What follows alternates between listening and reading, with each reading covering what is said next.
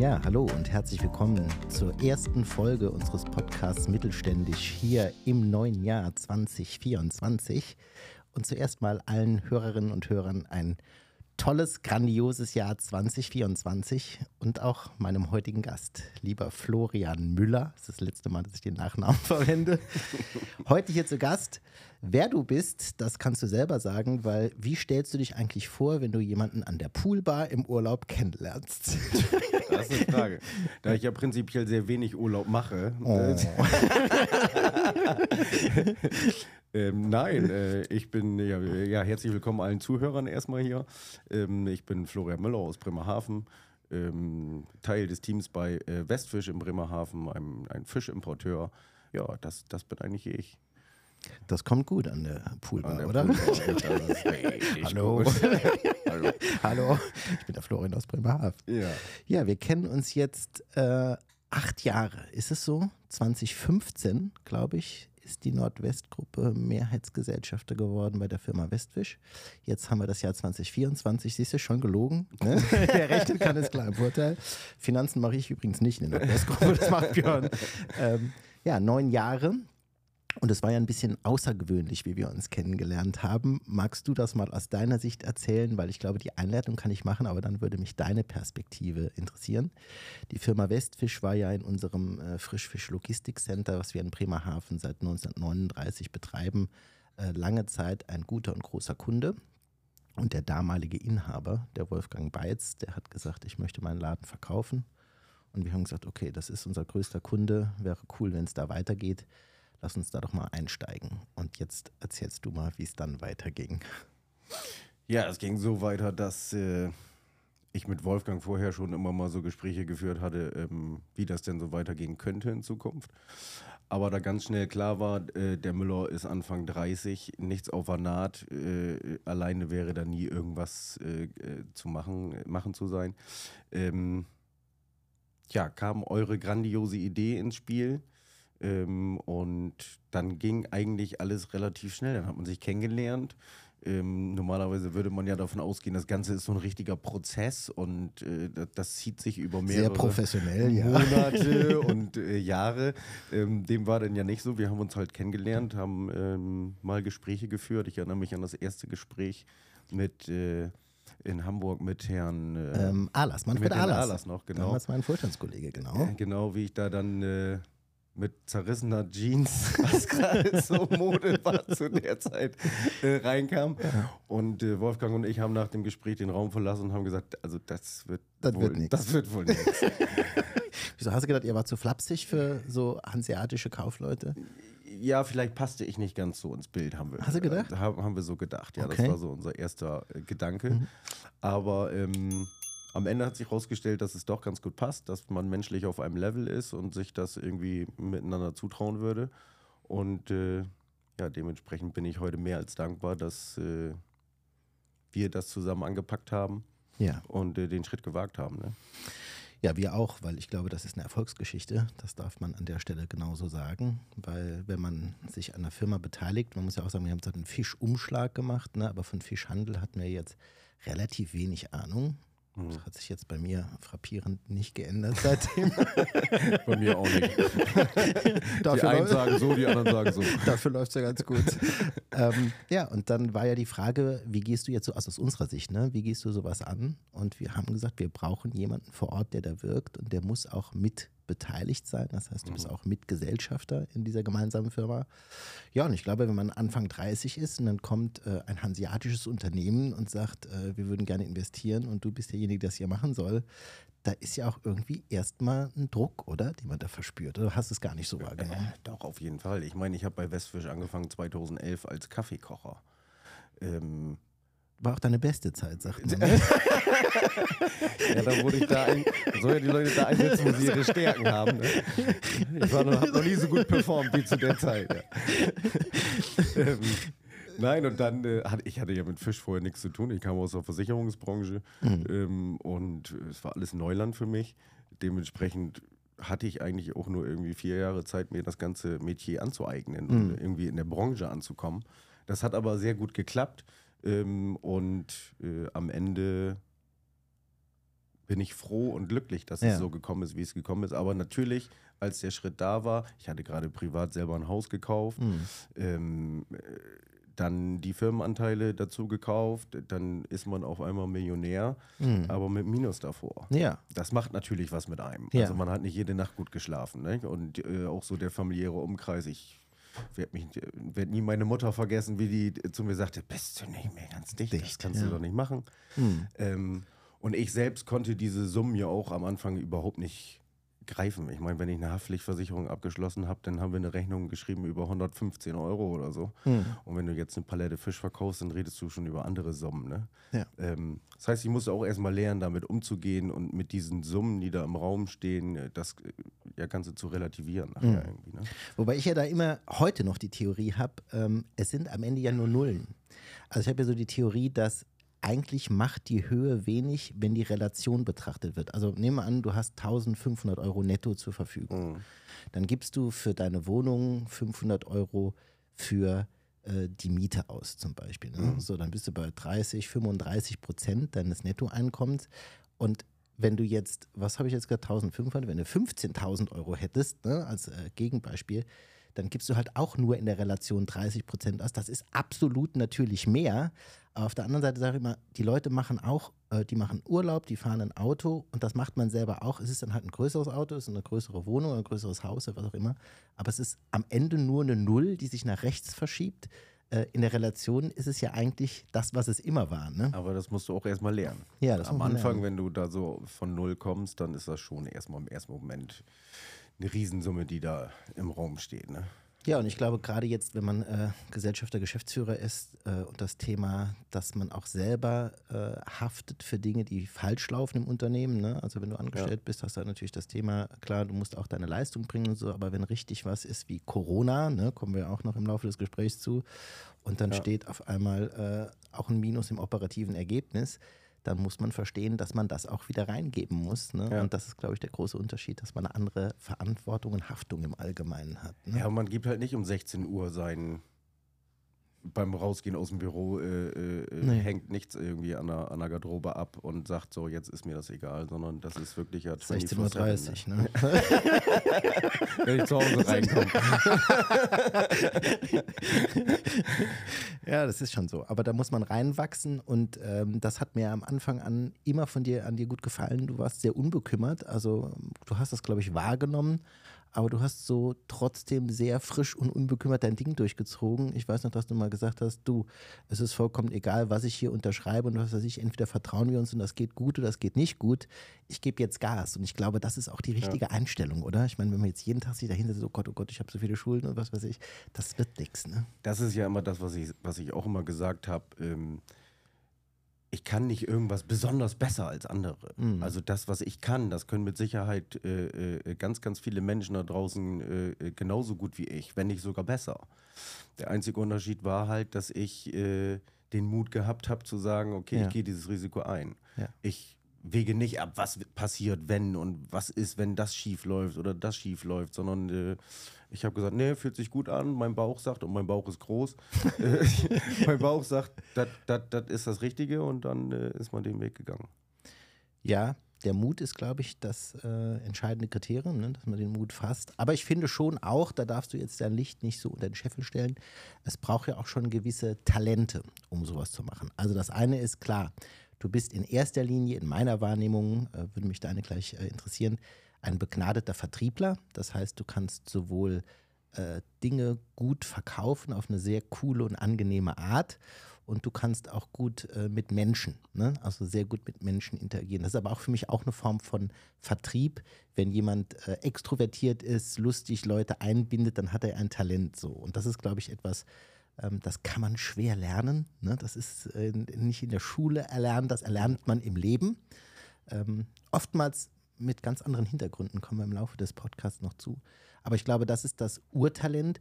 Und dann hast du aber auch das Talent, die Leute mitzunehmen im Sinne von äh, ein Team zu formen und mit dem Team was zu entwickeln. Und das ist ja schon was, was jetzt nicht alle haben. Es gibt Leute, die können gut verkaufen, sachlich gut verkaufen, aber denen fehlt die Aura des Menschenfängers, so möchte ich es mal nennen. Mhm. Mhm. Da gebe ich dir äh, durchaus recht. Also das ist äh, eine meiner Stärken, mhm. sag ich mal. Ähm, Gerade auch diese Connection aufzubauen zu, zu den Kunden, mhm. ähm, zu den Lieferanten, ähm, zu den Mitarbeitern und Mitarbeiterinnen, yeah. Ähm, äh, zu den Kollegen, da eine gute Verbindung hinzukriegen. Das gelingt mir eigentlich in der Regel äh, ganz gut. Das, das stimmt, ja. Ist am Ende auch das, was zählt. Also ich habe immer wieder festgestellt, die Leute wollen halt immer bei Menschen kaufen. Ne? Also, weil das Produkt als solches, ein Lachs, eine Makrele, was auch immer, ein mhm. Milchfisch, das ist ja etwas, was austauschbar ist. Das muss ich nicht bei Florian oder bei Westfisch kaufen, das kann ich überall kaufen.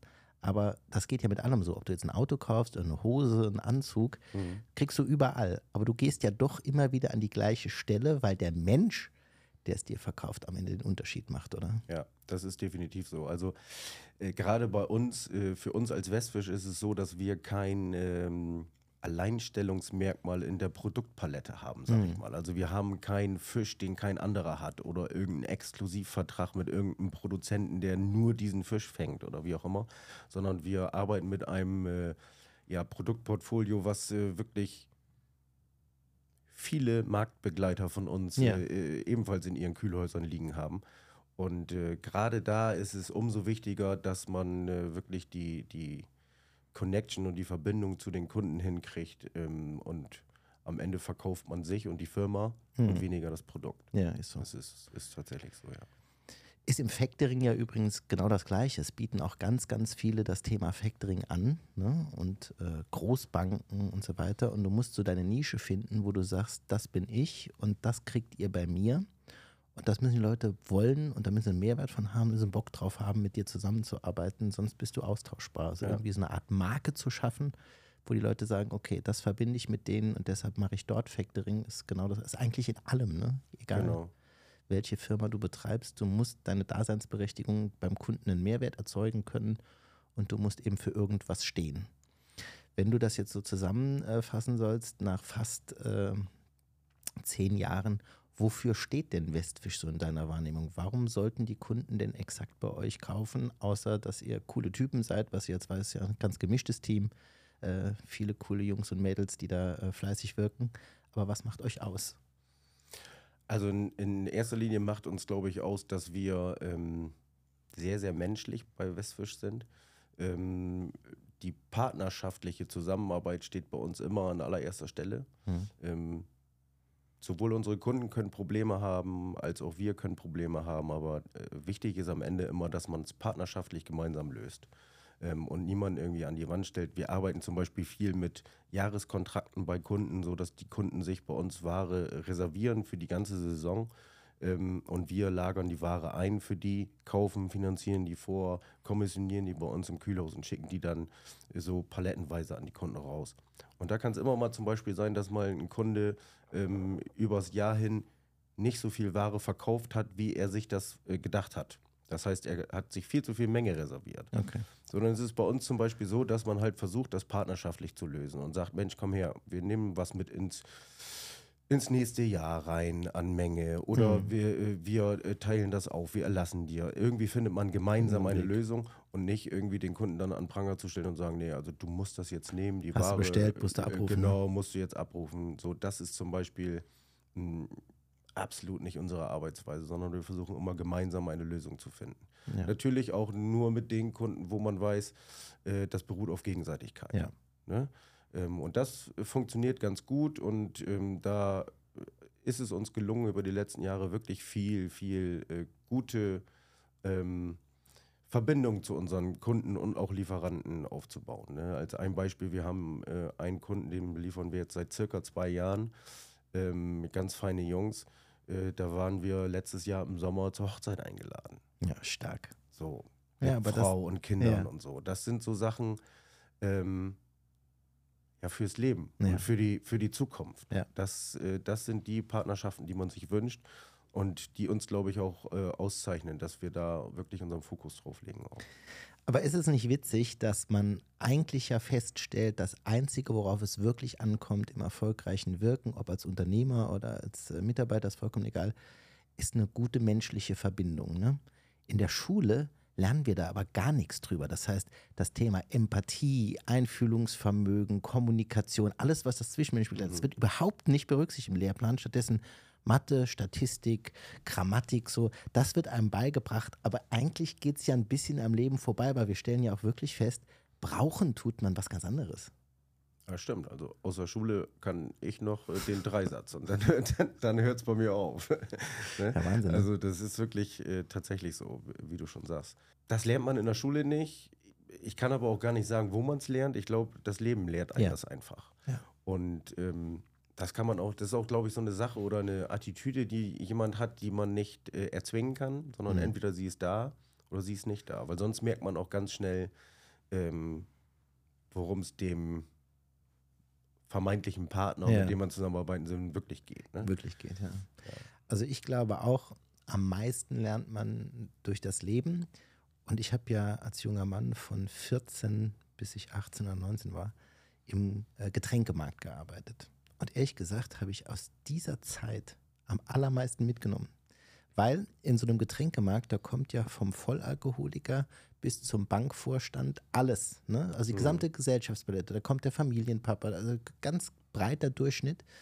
Und du musst mit den Menschen kommunizieren, interagieren, du nimmst die wahr. Und ich habe da so viel gelernt, also wirklich so mhm. viel. Mhm. Ähm, das hat mir die Schule nicht vermitteln können. Gut, jetzt war ich zugegebenermaßen auch oft nicht da. Aber ähm, am Ende muss ich sagen, habe ich da, und das nennt man ja das Leben, ganz viel gelernt. Deshalb für meine Kinder immer auch mein ganz, ganz großer Fokus.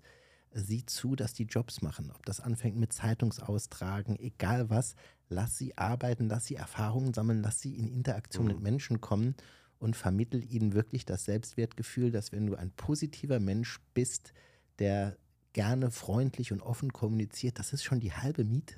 Das ist so. Ne? Definitiv ähm, ich sage das auch immer zu meinen Kindern, ich sage immer, wenn mich einer fragt, was sollen deine Kinder mal machen? Ja. Dann sage ich immer, im Endeffekt ist mir es egal. Sie müssen schwimmen können, sie müssen Fahrrad fahren können, sie müssen Schlittschuh laufen können. Aber der wichtigste Punkt für mich mhm. ist eigentlich, dass sie zum Beispiel einen Teamsport machen. Ja. Ähm, weil in so, einem, in so einem Team, ich kenne es selber von mir, ich habe äh, viele, viele Jahre Eishockey gespielt und Fußball gespielt. Ähm, du hast in einem Team so viele unterschiedliche Charaktere ja. und muss lernen, mit denen umzugehen und die zu akzeptieren und dich darauf einzustellen, auf irgendwelche Macken, die vielleicht irgendjemand hat. Ähm, und das war, glaube ich, ganz viel, was mir mhm. fürs Leben wirklich weitergeholfen hat. Ja, weil du halt mit so vielen unterschiedlichen Menschen zu tun hast ja. und in so viele unterschiedliche Situationen reingerätst, wo du äh, lernen musst, wie du damit umgehst. Ja. Äh, mein Zivildienst auf der Dialyse, äh, da lag halt auch, wie du schon sagst, wie bei mhm. dir im Getränkemarkt, da lag der Bankvorstand, der mhm. musste seine Blutwäsche haben, haben, genauso wie der Alkoholiker, der da lag und ja. seine Blutwäsche haben musste. Ja. Da waren alle gleich. Und trotzdem musste man lernen, sich auf die unterschiedlichen Menschen einzustellen. Ne? Einzustellen, ja. ja. Und das ist, glaube ich, das kostbarste Gut. Und da äh, würde ich mir wünschen, dass wir einfach vom Bildungsansatz her in Deutschland mal aufwachen und raus aus diesem, ja, geht ja, glaube ich, noch auf den Kaiser zurück, das Schulsystem, ne? dass wir irgendwie an, in der Realität ja. ankommen. Ne? Das wäre irgendwie ganz hilfreich.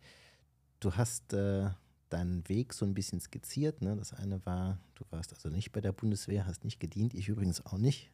Weiß gar nicht, kenne ich überhaupt jemanden, der da gedient hat? Gefühlt. Ich sage, ah, mein Bruder. Siehst du, mein Bruder war sogar vier Jahre lang Zeitsoldat, mhm. Unteroffizier. Ähm, aber da warst du nicht. Ähm, du bist ja sehr vielseitig, das heißt, du bist sportlich total aktiv und interessiert, du bist musikalisch viel. Wo kommt das her? Ist das in der Familie so verankert gewesen? Hat sich das rausgebildet? Wann hast du überhaupt deine ersten Berührungspunkte? So mit Eishockey ist ja ein großes Thema. Mhm. Äh, oder aber mit der Musik auch bekommen?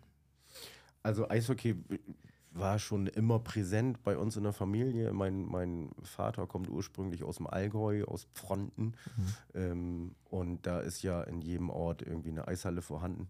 Und äh, da wird man damit groß quasi, wie bei uns Fußball ist da halt Eishockey nochmal, hat nochmal einen ganz anderen Stellenwert. Bremerhaven hat mein Vater damals dann gekauft in den 70ern und dann ist er hergekommen und dann hat meine Mutter kennengelernt und mhm. dann bin ich halt irgendwann äh, ungeplant zur Welt gekommen. Mhm. Ähm, und mit drei Jahren war mir eigentlich klar, ich muss Eishockey spielen. Mhm. Also es lief immer Eishockey zu Hause, Eishockey war immer präsent, man war in der Halle und hat geguckt und dementsprechend war das ganz schnell klar, dass ich auf jeden Fall Eishockey spielen möchte. Mhm. Dann habe ich mit drei Jahren angefangen. Ähm, und ja, spiele heute noch. Also die einen sagen, ich spiele, die anderen sagen, er vegetiert vor sich hin Er im Tor. im Tor. genau. Und äh, trainiere da jetzt noch so ein bisschen die Jugendmannschaften, die U7, die Eislaufschule, so die ganzen Starter, die Bock auf Eishockey haben oder das mal kennenzulernen. ja. Ähm, da bin ich so ein bisschen präsent und auch da ist meine Aufgabe, ähm, die Motivation und das Mitnehmen äh, der Mhm. Kinder so hauptsächlich. Genau. Wir sind ja auch mit Westfisch, glaube ich, Sponsor, ne? Genau. Äh, wie hat sich das ergeben und äh, wie nutzt du das für die äh, Firma und die Marke Westfisch? Genau. Also wir sind bei den Fishtown Penguins, die in der deutschen Eishockeyliga, in der höchsten Liga äh, äh, Deutschlands äh, präsent sind. Platz 1, stimmt das? Naja, seit gestern nur noch Platz zwei. Ach, siehst du mal. ich habe mich extra vorbereitet am Samstag, da waren wir aber noch auf 1. Genau.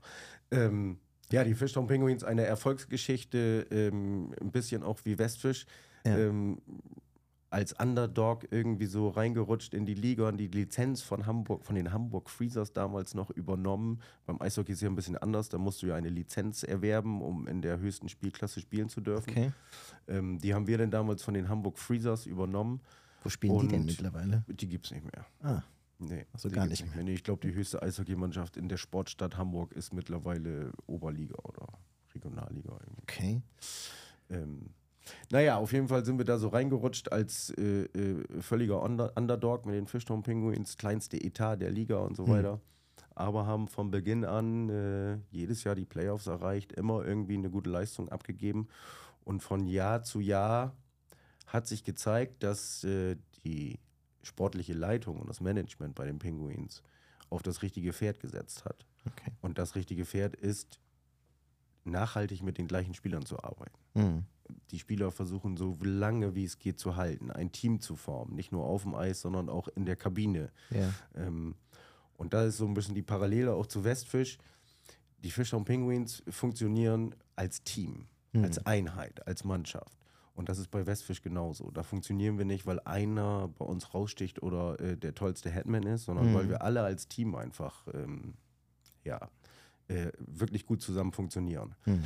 Und ähm, naja, das, es war eine Frage der Zeit, bis äh, äh, das Management da mitbekommen hat, ähm, in welcher Funktion ich jetzt bin bei Westfisch und was sich da so entwickelt hat. Und dann hat man äh, damals noch mit Wolfgang Beitz zusammen gesagt, Mensch, komm her, lass uns doch mal äh, da ein bisschen die, die Penguins unterstützen Mhm. ähm, mit einem kleinen Sponsoring. Und dafür erwerben wir in Logenplätze. Ähm, und das kann man dann halt nutzen, um entweder mal Kunden einzuladen und Lieferanten einzuladen, ähm, außerhalb der Büroräumlichkeiten mal miteinander zu kommunizieren, auch mal über Privates zu Ja. sprechen.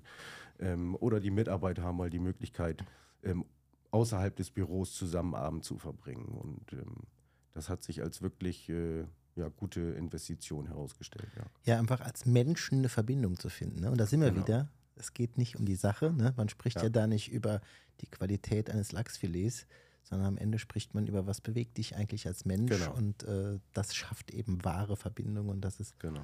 ähm, der Schlüssel zu allem. Ja, sehr schön. Übrigens mir aufgefallen, ähm, ich war da noch nie und du warst noch nie bei St. Pauli. Ist das, Das nicht stimmt, ja. total bescheuert? Das stimmt. mal, wir arbeiten jetzt wie lange zusammen? Neun Jahre gesagt, neun Jahre. Rechnen. Und äh, das machen wir. Das halten wir heute hier fest. Okay, Wir machen im Anschluss einen Termin, wo ich mal mitkomme zum Eishockey gerne. und du mal mit zu St. Pauli. Und dann äh, machen wir da eine Story drauf und werden die auf allen gängigen Kanälen. Seid ihr eigentlich auf Instagram mit Westfisch? wir sind mittlerweile auch auf Instagram, ja. Wir haben ja jetzt auch eine, eine ähm, gute Agentur, die uns da professionell betreut und nicht mehr diese ähm, halben, Ja. halben Sachen macht. Ähm, ist noch nicht so mit Leben gefüllt, wie wir uns das eigentlich vorstellen, aber ähm, das Grundgerüst ist auf jeden Fall äh, vorhanden und schon mal da. Wenn wir sagen menschlich, äh, das ist das, was zählt, was macht denn den Menschen Florian Müller aus? Jetzt habe ich zum zweiten Mal deinen Nachnamen vergessen. Naja, was macht mich aus? Also auf jeden Fall, dass ich äh, ähm, immer das sage, was ich denke. Leider, ja. Man weiß eigentlich, man weiß eigentlich tatsächlich immer, äh, was, Phase ist, ja. was Phase ist bei mir. Stimmt. Ähm, Ja, ich bin ein sehr emotionaler Mensch, was glaube ich ein, für den Vertrieb unverzichtbar ist. Ja. Emotionen äh, äh, zuzulassen auch und zu zeigen. Also und ich habe auch, auch immer ein Lachen auf den, auf Mhm. den Lippen eigentlich. Also ich, ich, ich hasse es irgendwie ähm, schlechte Vibes aufzunehmen, Hm. sondern ich möchte die am liebsten immer so schnell wie möglich verarbeiten und, und weg damit ähm, und wieder äh, positiv, weil alles geht einfach einfacher mit einem Ja. Lächeln auf den Lippen. Das ist einfach so. Ja, trägt einen irgendwie. Und ich sag mal, man hat ja auch einen ganz anderen Bock auf den Tag, wenn man den mit einem Lächeln startet, als wenn man sagt, äh, heute fällt mir bestimmt wieder eine Decke auf den Kopf. Also das ist Ja. ja irgendwie, äh, ist das Glas. Aber da würde ich dich auch total skizzieren. Du bist auch ein Optimist, oder? Jetzt kommt Dr. Percy. Also das kommt, ich versuche es wirklich, ich versuche es tatsächlich wirklich ähm, äh, sehr, sehr optimistisch äh, an, an alle, alle Sachen ranzugehen. Bin aber dann auch doch in manchen Dingen auch noch ein bisschen vorsichtig, Ja. nennen wir es mal so. Schwankt dann, ne? Aber ich Ja. finde, du hast schon diesen gesunden Vertriebsoptimismus nach dem Motto, das kriegen wir hin und so weiter. Aber es stimmt, du hast auch die Gegenphase, wo du dann äh, grübelst und denkst, ja, braucht's auch, ne? Also, Ja, ich halte den Ball immer lieber ein bisschen flach Mhm. und lasse mich dann vom Positiven überraschen, wenn es dann doch äh, exorbitant besser gelaufen Ja. ist, als man sich das vor. Habe ich gerade exorbitant Tant, ja. Als Hauptschüler. Warte. Ähm, Exorbitant. Ja, also ich war gerade selbst überrascht, Entschuldigung. ähm, ja, und lass mich dann halt überraschen, wenn es halt Mhm. äh, am Ende doch äh, viel, viel besser geworden ist, als man sich das vorgestellt hat. Mhm. Witzig finde ich ja, dass er sagt, exorbitant als Hauptschüler, weil ich finde, welche Schulbildung man hat, ist ja eigentlich total Humpe. Ist Also, so, ist so. glaube ich, eines der schlechtesten Abiturzeugnisse ge- gemacht, die man so machen kann. Habe eine Ausbildung mit 3,4 abgeschlossen, gar nicht studiert. Aber ich glaube, das ist ja das, was auf dem Papier steht. Das andere ist ja das, was das Leben ist, oder? Also, Ich habe ja auch mal äh, Elektriker gelernt. ehrlich? Ähm, ja. Und äh, da hieß es immer, du musst unbedingt deinen Schnitt in der Schule und deine Mhm. praktische Prüfung und das haben die da immer drauf rumgeritten. Am Ende musste ich, glaube ich, noch nicht mal irgendwo meinen Gesellenbrief vorlegen. Legen, ne? Also das hat überhaupt, auch da ist es ja in den Einstellungsgesprächen Ja. und so auch, du stellst ja nicht irgendeine Person ein, weil irgendwie da eine tolle Zensur auf irgendeinem Zettel steht, sondern weil du den Mensch magst. Ja. Weil du ein gutes Gefühl hast beim Menschen. Genau.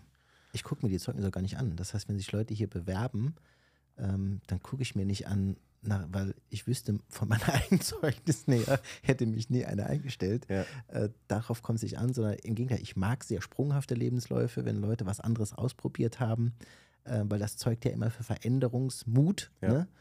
und auch für irgendwie ein facettenreiches äh, Leben. Und das finde ich immer so spannende Charaktere. Wenn jetzt einer sagt, ich war neun Jahre beim äh, Finanzamt bis hierhin, das ist ja auch in Ordnung, aber ist dann vielleicht, wenn du eine Position zu besetzen hast, wo du sehr viele flexible Anforderungen hast, würde man Mhm. unterstellen, dass Menschen, die immer das Gleiche machen, vielleicht gar nicht so veränderungsbereit oder mutig sind, Ja. äh, wie man das erwartet. Ne? Also Ausnahmen bestätigen immer äh, die Regel. Ich habe auch mal jemanden kennengelernt, der war ganz lange bei der Stadt und hat dann nach 14 Jahren bei der Stadt sich selbstständig gemacht und macht das bis heute relativ erfolgreich. Hm. Und das fand ich auch cool, weil das hätte ich ehrlich gesagt nie dem zugetraut, dass der da rausgeht, weil klar, du hast deine Versicherung, also Versorgungszusagen oder wie das heißt so. Äh, aber fand ich cool und Mut wird dann ja auch oft belohnt. Ne? Das ist so. Das ist so. Wer nicht wagt, der nicht gewinnt. Was war das größte Wagnis deines Lebens? Das größte Wagnis meines Lebens war mit Sicherheit die Beteiligung an, Ist so, an ne? Westfisch. Ja, das muss man ganz klar so sagen. Ähm, ansonsten hatte ich ein sehr langweiliges Leben. Musste keine Das ist der Punkt, wo er sich jetzt hinlegt. Jetzt legt er sich auf die Couch. Ja. Nee. Nein, also das war schon, äh, natürlich hat man immer mal Entscheidungen, die man treffen muss in seinem Leben, die jeder so treffen muss. Aber ähm, am Ende war das schon die größte Nummer, die ich da so, wo ich alles in eine äh, Waagschale geschmissen habe, ja. Wenn du jetzt dir die Zeit rückwirkend anguckst, du hast ja äh, viele Entscheidungen getroffen, die Firma hat sich toll entwickelt. Ich meine, als du 2011 angefangen hast, war der Umsatz bei Westfisch bei 22, 25 Millionen? War das 23 irgendwie so, ja. 23 Millionen und im abgelaufenen Jahr waren es 56. 56 Millionen. Da ist ja eine Menge, Menge passiert. Also eine tolle Entwicklung. Ich glaube, damals waren bei Westfisch acht Mitarbeiter, jetzt sind es 21 sind 21, jetzt, ja. also starke Entwicklung, starker Wachstum. Ähm, warum ist das so? Es gibt ganz, ganz viele äh, Gesellschaften, die werden kleiner, die verlieren Mitarbeiter, die haben Schwierigkeiten, den aktuellen Umsatz zu halten. Äh, warum ist es so anders bei euch? Naja, also in erster Linie ähm, finde ich immer, darf man als Unternehmer nicht vergessen, dass man von seinen Mitarbeitern lebt. Mhm. Dass die gut gelaunt zur Arbeit kommen, dass die motiviert sind, dass die äh, sich mit der Firma identifizieren können. Das sind so Punkte, die mir äh, sehr am Herzen liegen und wo ich sehr, sehr viel Wert drauf lege. Dementsprechend äh, funktioniert es bei uns ganz gut, dass wir ein super Arbeitsklima haben. Äh, viele gar nicht mit dem Gedanken spielen, irgendwie, vermute ich, also mit mir spricht zumindest äh, sonst keiner äh, drüber. Ähm, Soll so bleiben, ne? Ja, genau. ähm, äh, gar nicht mit dem Gedanken spielen, irgendwie abzuwandern oder wohin, weil, weil sie wissen, was sie, was sie haben an mhm. Westfisch und, und auch an der Mutter Nordwest. Ich glaube, das ist ganz, ganz viel wert, dass wir ein wirklich gutes Miteinander haben, flache Hierarchien. Ähm, sie können sich frei entfalten, die Mitarbeiter. Also das ist einmal der Grund dafür, dass sich, glaube ich, die Leute äh, wohlfühlen. Mhm. Und der andere Grund, warum es äh, sich so positiv entwickelt hat, ist, dass sich das rumgesprochen hat. Mhm.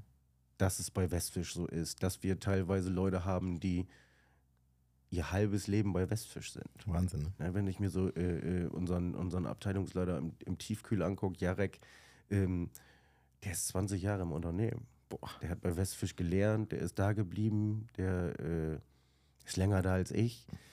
Wahnsinn. Und so zieht sich das durch. Also ich glaube, von den 21 äh, äh, Mitarbeitern haben mindestens zwei Drittel bei Westfisch gelernt. Gelernt. Und sind dann halt immer da geblieben, wirklich. Und dadurch ist das Team auch gewachsen. Und dann sind von außerhalb halt auch von Marktbegleitern Leute dazugekommen zu uns, ähm, die das mitgekriegt haben, was bei uns für eine tolle Stimmung herrscht und was wir für ein gutes Miteinander haben und äh, dass die Wertschätzung wirklich äh, gegeben ist. Und so ist es uns gelungen, dann halt auch zwei, drei wirklich gute Mitarbeiter äh, ähm, für uns zu gewinnen, die uns natürlich auch nochmal einen Schritt weitergebracht haben. Hm. Ja, aber eine schöne Parallele zum Eishockey, ne? Team zusammenhalten ja. und dann äh, hast du eine gute Basis, ja. um erfolgreich zu wachsen.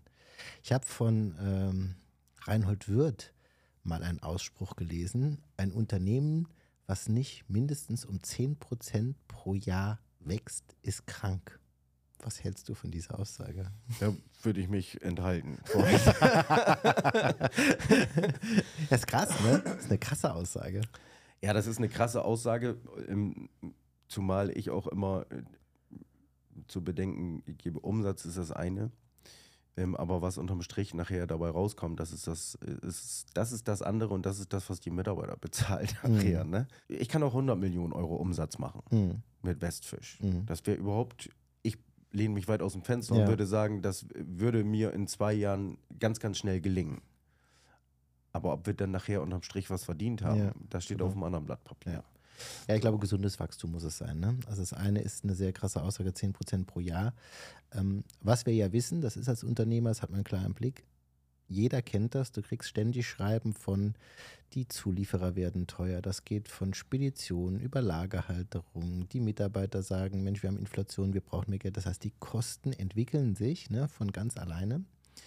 Und das muss man ja auffangen. Das heißt, ein gewisser äh, Wachstum ist einfach schon notwendig, um die steigenden Kosten hinzukriegen. Und von daher bin ich schon auch bei Würth zu sagen, klar, wenn du sagst, wir haben äh, eine Inflation im Mittel all der Jahre vielleicht bei drei bis vier Prozent, dann musst du ja schon um drei bis vier Prozent wachsen, allein um die steigenden Kosten in den Griff zu kriegen. Und wenn du dann noch sagst, okay, ein sechs Prozent obendrauf, damit wir auch noch Investitionen und äh, machen wir uns nichts vor, wir leben in einer Zeit, wo wir wahnsinnige Investitionen äh, tätigen müssen müssen. Absolut. Ja. Digitalisierung wird immer wichtiger, ist ein Riesenthema.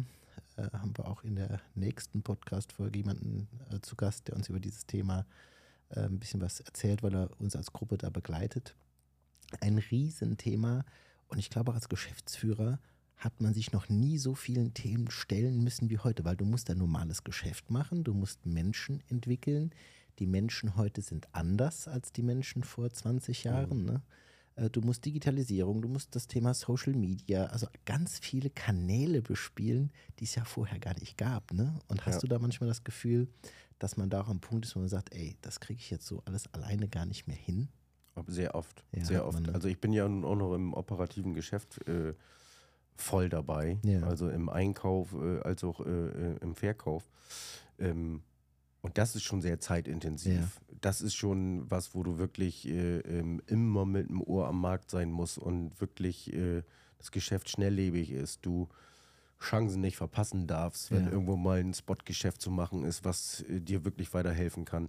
Also das ist schon sehr zeitintensiv und dann kommen halt noch die Punkte dazu, die du eben schon erwähnt hast.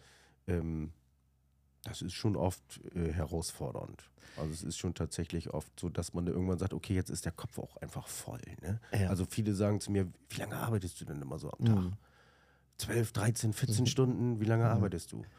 Und die können dann immer gar nicht glauben, dass ich sage, Mensch, ich bin von 7.30 Uhr bis 16.30 Uhr im Büro. Mhm. Da bin ich im Büro. Ja, wie, und dann hast du Feierabend? Nein, Nee. dann hast du halt keinen Feierabend. Nee. Ne? Du arbeitest halt 24-7, es arbeitet immer weiter im Kopf, auch zu Hause, äh, ob beim Sport oder bei der Musik, egal wo du bist. Die Arbeit ist irgendwie immer dabei. Und da hat man schon oft das Gefühl, dass man sagt, okay, jetzt ist, äh, was noch? Ja. Was kommt jetzt noch alles? Aber auf der anderen Seite sind es halt alle Dinge, die kann man nicht wegschieben. Ja. Sie müssen gemacht werden. Und man muss sie angehen, man muss Lösungen finden. Ich glaube, dieser Podcast Mittelständisch ist ja auch dazu gedacht, mittelständischen Unternehmerinnen und Unternehmern einfach so Tipps zu geben oder mal einen Einblick in das Seelenleben von Unternehmern. Ähm, die schwierigste Aufgabe ist ja, ein Unternehmen zu bauen, wo man sagt, ich selber bin operativ mittendrin. Und das ist ja auch gut so. Also die Entwicklung der letzten Jahre zeigen ja, dass das äh, dem Unternehmen gut getan hat. Aber irgendwann den Punkt zu finden, zu sagen, das kann ich jetzt nicht auch noch machen, das muss ich jemandem geben. Mhm. Äh, wie wir eben hier gesagt haben, die Nordwest hat äh, jemanden für das Thema Unternehmensentwicklung, den gab es vorher gar nicht, die Stelle gab es nicht, weil wir irgendwann gesagt haben, okay, wir müssen eine Vollzeitperson haben, die nur unsere Projekte, die wir hier haben, mein Lieblingsspruch, wir müssten mal, ne? die wir mal machen Ja. müssten. So, aber den musst du ja auch bezahlen, vorfinanzieren. Der bringt ja erstmal kein Geld, sondern kostet nur. Aber diesen Schritt von du hast deinen Laden selber im Griff, kennst noch alles und so weiter zu, du baust daraus ein Unternehmen, was skalieren kann über verschiedene Personen, über verschiedene Verantwortung und verteilte Verantwortung. Ich finde, das ist echt wahnsinnig schwer. Und in meiner Fühlwelt kriegen das auch nur 10% der mittelständischen Unternehmen hin, weiterzuwachsen. Die meisten bleiben irgendwann am Punkt stehen, wo sie sagen, nee, ich gehe jetzt nicht noch mehr ins Risiko. Ich stelle jetzt nicht noch einen für das Thema ein, ich stelle nicht noch einen ITler ein, ich stelle nicht noch einen Social Media Mann ein. Das ist, glaube ich, so echt schwer, ne? Das zu entwickeln. Ich glaube, das Schwerste daran ist, das einfach abzugeben und in fremde Hände zu geben. Mhm. Und zu sagen, okay, ich vertraue dir, du, du machst da was Geiles draus. Mhm. So wie ich mir das vorstelle. So dass ich da am Ende mit leben kann. Ja. So, das ist so mit dieser ganzen, wir sind ja auch gerade, haben noch einen Marken-Relaunch gemacht jetzt. Die Website neu gemacht. Ähm, äh, Kataloge und Signaturen und was da alles zugehört. Selbst so eine E-Mail-Signatur oder wie soll eine Visitenkarte aussehen Aussehen. und so weiter Ja. und so fort. Das sind ja alles Prozesse. Wenn man ganz ehrlich zu sich selbst ist, dann sollte man sich da gar nicht selbst so sehr mit beschäftigen. Mhm. Und man muss es auch nicht. Es Ja. gibt genug, die es wirklich äh, tatsächlich genauso gut, wenn nicht sogar besser entscheiden.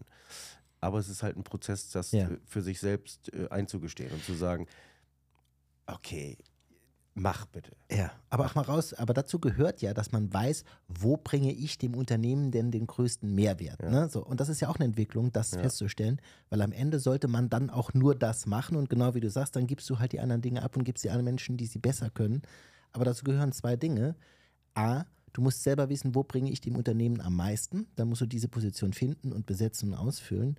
Und B, du musst dann auch noch all die anderen Dinge dir leisten können, also einmal monetär leisten können und dann auch es äh, emotional dir leisten können, abzugeben, zu sagen, Ja. das werden die schon machen. Und das sind, glaube ich, ganz viele Voraussetzungen. Ja? Du musst die richtigen Leute finden, die es am Ende auch besser können. Genau. Ne? Das, ist, das ist auch noch so ein Punkt. Also das ist äh, ja spannend, aber es ist halt auch ein spannender Prozess bei mir selbst, den ich so über die letzten Jahre, und das ist ja auch noch lange, lange nicht, äh, Nee. ich meine, ich bin 40 Jahre jung, ne? da, da, da- ist noch viel, viel, was auch ich noch an Entwicklung vor mir habe. Ja. Und das ist äh, aber auch spannend zu sehen, dass es halt nicht so, noch nicht zu Ende ist, die Ja. Reise. Ist ja aber auch irgendwie auch schön. Also es ist anstrengend, ne? weil wenn du nie weißt, wo ist es wann zu Ende, aber auf der anderen Seite ist es ja auch eine ständige Veränderung und das Ja. ist ja auch irgendwie das, was man als äh, Unternehmer oder Unternehmerin braucht, dass ständig neue genau. Herausforderungen kommen, die man da bewältigen darf, weil das äh, bringt Entwicklung. Aber es ist echt ein Prozess, wo man manchmal auch wirklich denkt, boah, wie sollen wir das jetzt eigentlich ja. noch alles hinkriegen? Ne? Ja, ist spannend, wie viele Unternehmen sich da aufstellen und äh, viele auch, stelle ich auch fest, wenn jetzt, sagen wir mal, die Inhaber äh, im gewissen Alter sind, dann sagen die, oh, das mache ich jetzt nicht auch noch. Ne? Dann mache ich ja noch zwei Jahre, wie ich es immer gemacht habe, und dann mache ich jetzt zu. Aber eben das gehört auch dazu, ist immer die, die, die gute Frage als äh, Unternehmerin oder Unternehmer. Am Unternehmen arbeiten und im Unternehmen arbeiten. Viele versuchen beides, aber wenn du beides irgendwie machst, dann äh, kannst du es ja auch nur zu maximal 50 Prozent, wenn du es gleich auftragst, hinkriegen. Aber das ist wirklich die Herausforderung, gerade für mittelständische Unternehmen, weil nimm jetzt mal so einen kleinen Handwerkerbetrieb mit vier, fünf Handwerkern, wo der Chef noch selber mit auf der Baustelle und so weiter, wenn du dem sagst, du musst am Unternehmen arbeiten, dann sagt der, ich muss auf der Baustelle sein. Ne? Ja. Und das zu organisieren und da deine Rolle zu finden, ähm, ja, ist schwierig. Und ich glaube, es gibt da nur entweder oder. Also entweder sagst du, nein, ich will da draußen wirken, das ist das, was ich am besten kann, wo ich bringe, dann kommst du vielleicht auf sieben, acht, neun, zehn Handwerker, hast deinen Betrieb, der wird auch funktionieren, also das wissen wir. Aber wenn du sagst, ich will wachsen und mich entwickeln, oder wie Herr Wirth sagt, jedes Jahr um 10 Prozent, mhm. dann brauchst du, glaube ich, beide Energien am und im Unternehmen. Ne? Und das macht mit einem selber was und ich glaube, man verändert sich da auch äh, im Laufe der Zeit, ja. Ja, stark. Was sind jetzt für 2024, wo wir jetzt im neuen Jahr äh, frisch sind, äh, die Themen, wo du sagst, die würde ich gern mit Westfisch angehen? Ah, es sind so ein paar Veränderungen äh, in, in Planung, in der Mache. Ähm, ich bin der Meinung, wenn wir so mal in die nächsten fünf Jahre oder fünf bis zehn Jahre schauen, ähm, dann wird es immer schwieriger für kleine Unternehmen mhm. am Markt bestehen zu können. Ja. Ähm, da bin ich fest von überzeugt. Deswegen planen wir uns ein bisschen zu erweitern. Auch die Corona-Zeit hat gezeigt, äh, wir, wir müssen uns noch ein bisschen breiter aufstellen im, im, im Fischbereich bei uns. Und da sind wir gerade am Plan, so ein bisschen was. Da, da, da ist gerade ein bisschen was in der Mache. Da kann ich jetzt aber noch nicht so viel zu sagen, weil mhm. noch kein wirklicher Vollzug gemeldet ist. Aber wenn alles gut läuft, wird da im ersten Quartal noch Verzug äh, gemeldet werden. Mhm. Ähm, und ansonsten wollen wir halt unsere Position am Markt weiter stärken, weiterhin ähm, äh, äh, Kunden an uns binden, ähm, aber nicht, weil wir sie irgendwie mit billigen Preisen locken oder wie auch immer, soll, weil sie wirklich Bock auf uns haben. Also mhm. die Marke Westfisch, die, mhm. die Marke Westfisch soll einfach wirklich nochmal richtig in Fokus kommen 2024. Ähm, das geht los mit der Fischmesse in, in, Bremen in diesem Jahr im Februar, Februar ne? mhm. wo wir präsent sein werden mit einem 40 Quadratmeter Stand, mit einem kompletten Team-Outfit, wo wir da präsent sein werden und äh, äh Showkoch und so weiter, mhm. wo wir wirklich die Marke Westfisch auch nochmal äh, mehr in den Fokus bringen wollen. Das ist so für 2024 das, äh, äh, die, die größte Aufgabe für uns. Ja, und alles andere wird sich zeigen 2024. 2023 war herausfordernd. Ähm, was die, die Kostenfaktoren angeht. Und ich glaube, 2024 wird nicht weniger spannend in dieser Richtung. Ähm, da wird viel auf uns zukommen, viel Erklärungsbedarf auf uns zukommen, den wir mit den Kunden zu tätigen haben. Mhm. Ähm, und das wollen wir machen. Wir wollen bei den Kunden sein. Und deswegen ist auch ein Fokus 2024 im, im, im in Außendiensttätigkeiten. Also wir wollen wirklich raus, viel mehr raus zu den mhm. Kunden. Wir wollen bei den Kunden sein nicht am Telefon zwischen Filetiertisch und, äh, äh, und äh, den nächsten Telefonanruf irgendwie miteinander sprechen, sondern bei den Kunden sein und sie Zeit dafür nehmen und am Tisch in einer ganz anderen Atmosphäre einfach vielleicht auch mal hören, okay, was können wir besser machen? Was belastet uns? Was beschäftigt euch gerade? Wo mhm. können wir das gemeinsam irgendwie anpacken? Das ist ein ganz großer Fokus. Ja. Ich glaube, Ohr am Kunden zu haben, zu wissen, was die bewegt, ist einfach der Schlüssel für ein erfolgreiches Wachstum. Du hast jetzt selber eben gesagt, äh, Corona hat das auch nochmal gezeigt. Ich hatte zu Beginn des Podcasts gesagt, wir kommen später nochmal auf Corona zu sprechen, weil bei allem und äh, ich habe ja gesagt, Mitarbeiterzahl, äh, Umsatz, auch Ergebnis, sehr starke Jahre, äh, war doch Corona etwas sehr, sehr, sehr Einschneidendes, weil von heute auf morgen, und das ist ja kein Geheimnis, dass äh, Westfisch ganz, ganz viele Kreuzfahrer beliefert und die standen nun mal still und dann fehlt dir auf einmal echt ein wesentlicher Umsatzbringer. Und das äh, kannst du vielleicht auch mal skizzieren, den Unternehmerinnen und Unternehmern, die zuhören. Was ist da passiert und wie geht man damit um? Weil das ist ja von heute auf morgen ein Umsatzeinbruch, ich glaube, um Neun- 90 Prozent. Ja. In der Spitze hatten wir In der 90 Spitze Prozent 90%. äh, Einbruch. Also wir sind bei Westfisch halt, das ist das, was wir gemerkt haben während Corona, sehr, sehr stark abhängig von zu einem der Mhm. Kreuzfahrtindustrie, was ich irgendwo auch mit in den Gastronomie-Zweig äh, äh, schiebe. Ähm, und halt von der klassischen Gastronomie. Also nicht, dass wir die Gastronomen direkt beliefern, aber wir beliefern halt die Zule Zulieferer der, der Gastronomie. Und das sind unsere Haupt, unsere Hauptbranchen, mit denen wir irgendwie so zusammenarbeiten. Und die waren von einem Tag auf den anderen weg. Mhm.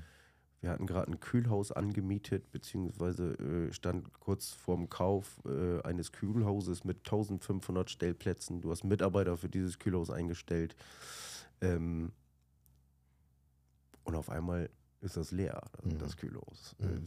Äh, Und du, du kaufst auch nichts mehr ein, äh, um das da reinzupacken Und ich weiß, wo es hingeht, ja. weil du gar nicht weißt, wo du es hinverkaufen sollst. Also das waren für mich als jungen Unternehmer, sag ich jetzt mal, äh, anderthalb wirklich nervenaufreibende Jahre. Heftig, ne? Ja. Das war, weil du teilweise wirklich um 11 Uhr mittags aus dem Büro nach Hause gefahren bist und gedacht hast, was habe ich da jetzt gemacht? Mhm. Und gerade für jemanden wie mich, der eigentlich immer aktiv ist und immer irgendwie was zu tun haben muss und immer was rödeln muss, ähm, war das ganz schwer zu akzeptieren. Mhm. Das war wirklich schwer zu akzeptieren, dass du einfach nichts machen kannst. Mhm. Konntest nichts machen. Muss man aushalten, ne? Also ich glaube, das Gefühl, dass du ohnmächtig bist, weil du kannst ja jetzt nicht äh, Akquise machen, weil du sagst, wer soll also es wusste, es war die größte Pandemie aller Zeiten. Keiner wusste, wie das ausgeht oder wie es hinführt. Und das auszuhalten, dass es man einfach auch mal machtlos ist, da lernt man sich auch selber nochmal von der ganz anderen Seite kennen. Ja. Ne? Also es war schon äh, wirklich eine ne Zeit, die ich nicht unbedingt nochmal brauche. Mhm. Ähm, ja, aber wir sind da durchgekommen. Ne? Genau. Wir sind da Und dank, genau. auch, auch dank Mutti sind wir da durchgekommen, sag ich mal, ne? durch unseren, äh, durch den Hauptgesellschafter, wo man genau wusste, okay, ey, ich kann hier jetzt einfach nichts machen. Ja.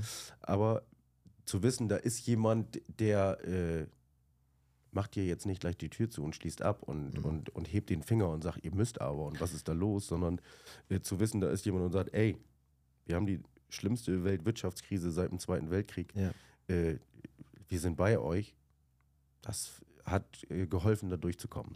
Ja, aber es ist ja auch wahre Verbindung. Ne? Also am Ja. Ende, was ist das für ein Partner, der mit dir gemeinsam eine Firma hat und der beim ersten Sturm, der aufzieht, die Segel streicht? Das wäre ja, Ja. irgendwie nicht, äh, nicht unsere DNA. Und ich glaube, Unternehmerinnen und Unternehmern kann man nur drei Tipps geben. Das eine, sucht euch Partner aus, mit denen ihr Firmen gründet und prüft. Also wenn es gut läuft, sind immer alle fein miteinander. Ja. Äh, prüft dann sehr genau, äh, bleiben die Leute auch bei mir, wenn man Sturm aufzieht. Das Ja. muss, glaube ich, äh, jeder für sich prüfen. Was dann genau passiert, wenn es wirklich ist, kann man sowieso nicht ahnen, aber man muss sich das mal Das fragen. sind ne? immer Situationen, die man ja eigentlich noch nicht so erlebt hat. Ne? Von Genau. daher.